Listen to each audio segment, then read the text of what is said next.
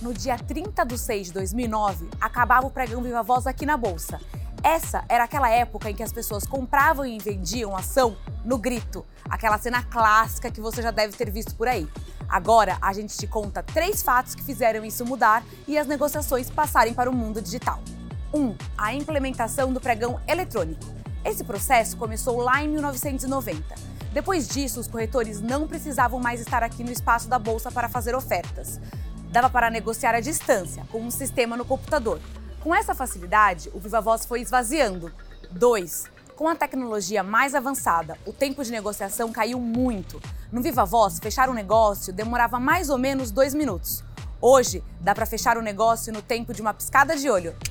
3. Novos programas aumentaram muito a quantidade de operações. Quando a gente trouxe aqui para a bolsa uma plataforma chamada Puma, virou realidade a negociação com a ajuda de algoritmos. Se você gosta de saber fatos sobre a história da bolsa, você precisa assistir o episódio mais recente da série Por Dentro da Bolsa.